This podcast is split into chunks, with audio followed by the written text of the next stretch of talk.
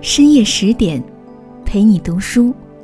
这里是十点读书，我是主播冯科。今天要跟大家分享的是作者孟舒的文章。常常有人讨论《水浒传》一百零八位好汉，谁的结局最好？排名前列的人选里必有燕青。他以奴仆之身与宋江、卢俊义同列三十六天罡，是梁山的高级将领。他天生俊美，经才艺，善言辞，引得绝代佳人李师师倾心相许。他一生重情重义，不负恩主，不负兄弟，又能看清世事，急流勇退，保全自身。燕青是《水浒传》里最接近完美的男人，重情义，知恩图报。燕青是梁山好汉中出身最低的人之一。他不是官吏，不是平民，只是一介奴仆，但他的风采却极其出众，这得益于主人卢俊义的倾力培养。燕青本是北京城的一个孤儿，从小父母双亡，幸好他得到河北大豪卢俊义的收留，这才没有流落街头，不但衣食无忧，还幸运地成了北宋版男神。原来燕青相貌俊美。而且皮肤极白，常人难及。卢俊义特意找来高手匠人，为燕青做了满身的刺青，铺筑软翠，若赛锦体。在北宋，这可是男神的顶级配置。燕青自己也十分争气，在卢家这些年，他努力向上，不但多才多艺，而且文武双全。他凭着出色的才干和一腔忠诚，赢得主人卢俊义的看重。成为卢家仅次于总管李固的重要角色，在燕青的人生规划里，自己会永远跟随在卢俊义身边，为他管家理事，受他提拔重用，却不知道千里之外的梁山泊上，有个阴谋即将改写着主仆二人的人生。在梁山军师吴用的巧妙安排下，卢俊义被妻子贾氏和总管李固合谋告发造反，被投入大牢，妻子背叛。家财易主，生命危在旦夕。一时间，卢俊义陷入绝境。幸好还有忠诚的燕青。当时燕青已经被李固赶出北京城，只能在城外乞讨度日。他无力帮助卢俊义脱困，只能乞讨饭食，再苦苦哀求结集蔡福允许他给主人送饭。这份重情重义，连向来贪财的蔡福也为之动容。吴用虽陷害卢俊义，却是为了逼他上梁山，而不是要他性命。他安排柴进及时用重金贿赂各级官员，卢俊义得以免除死刑，只赐配三千里。却不料李固早就买通押解的公差，要在路上害死卢俊义。幸亏燕青一路跟随，才及时杀掉公差，救下来卢俊义。可惜燕青行事不够周密，将标有自己姓名的短奴留在尸体身上。事情败露后，卢俊义再次被抓回北京。燕青走投无路，只能上梁山求援。宋江派大军来营救卢俊义，此时卢俊义再也撇不开与梁山的关系，只能入伙梁山，成为二头领。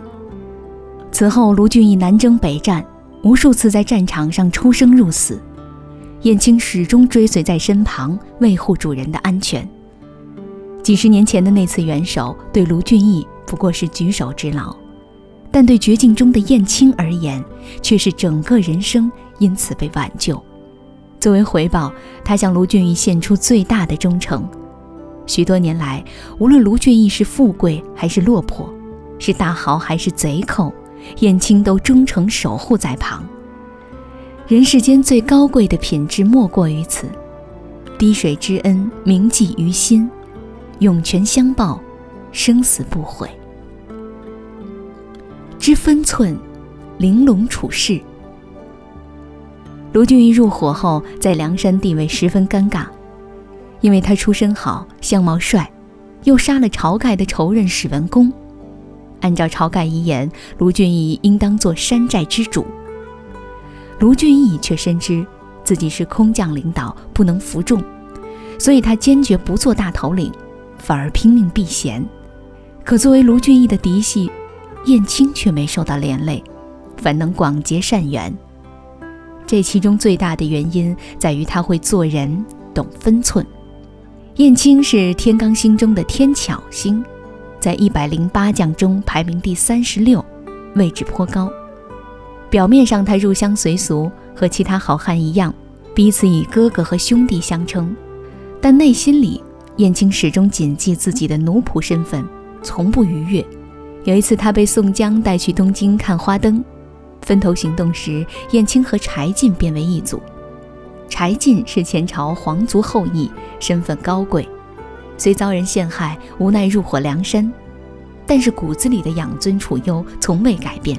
燕青自知此前两人身份相差悬殊，就扮作伴当，一路小心服侍，让柴进十分满意。他们一路走进皇宫。见到很多锦衣花帽的官差来来往往，柴进突发奇想，要冒充官差进宫打探。明知此事极其凶险，燕青却并不反对。他凭着机警的应变能力，骗来一名官差，取得锦衣花帽。柴进穿上衣帽，顺利入宫，一偿心愿。燕青以出色的办事能力和谦恭态度，得到柴进认可。几年后征方腊时，柴进主动提出要燕青作伴，一同执行间谍计划。两人密切配合，果然立下赫赫战功。与另一位好汉李逵相处时，燕青又是另外一种行事作风。李逵是宋江嫡系，又莽撞蛮横，连吴用都对他十分头痛。燕青摸得透李逵的性情，软硬兼施，收服了李逵。李逵有些欺软怕硬，燕青的小相扑术却是天下第一。他与李逵近身搏斗时，只一抱一摔，李逵应手而倒。几次下来，李逵对燕青服服帖帖。李逵头脑简单，常常犯错，燕青就为他筹谋画策，解决难题。有一次，山下有人假冒宋江名号强抢民女，李逵不明真相，大骂了宋江。真相水落石出后，李逵自知冒失，只能服从赌约，等待被砍头。燕青出主意，让李逵向宋江负荆请罪，宋江顺水推舟，赦免了李逵。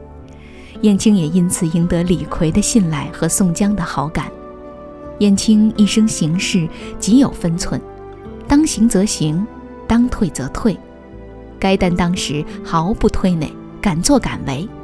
该退让时绝不逾越，谨守本分，这样的人方能纷繁世事中进退自如，广结善缘。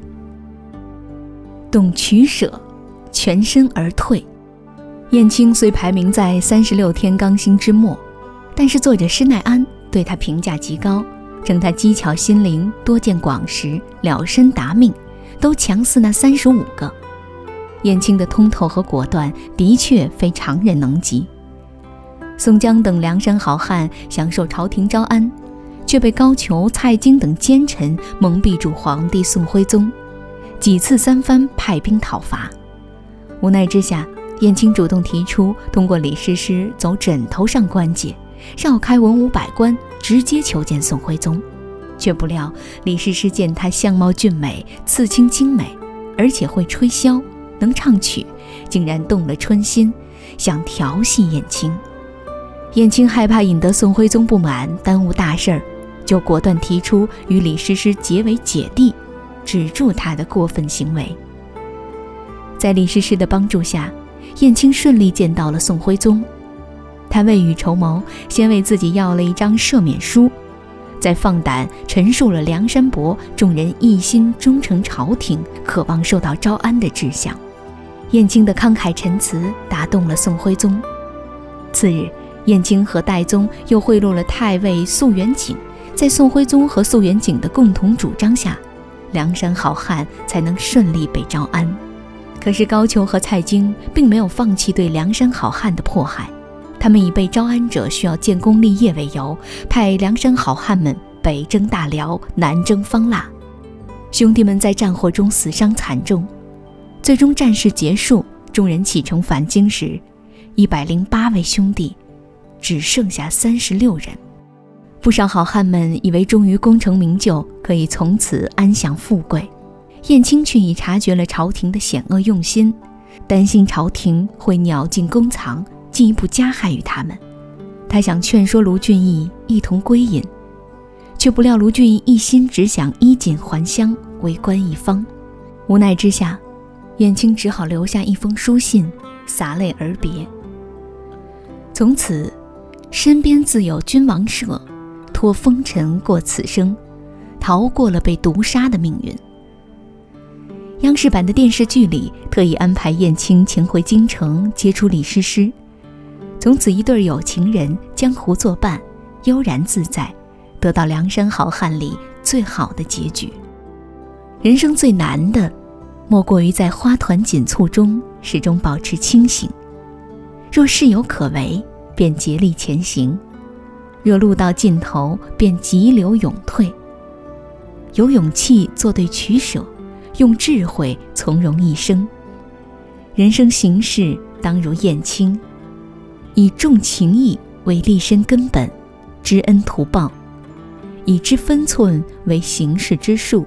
进退有度，以懂取舍为处世之道，当断则断。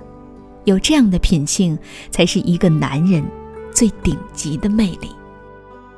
更多美文，请继续关注十点读书，也欢迎把我们推荐给你的朋友和家人，一起在阅读里成为更好的自己。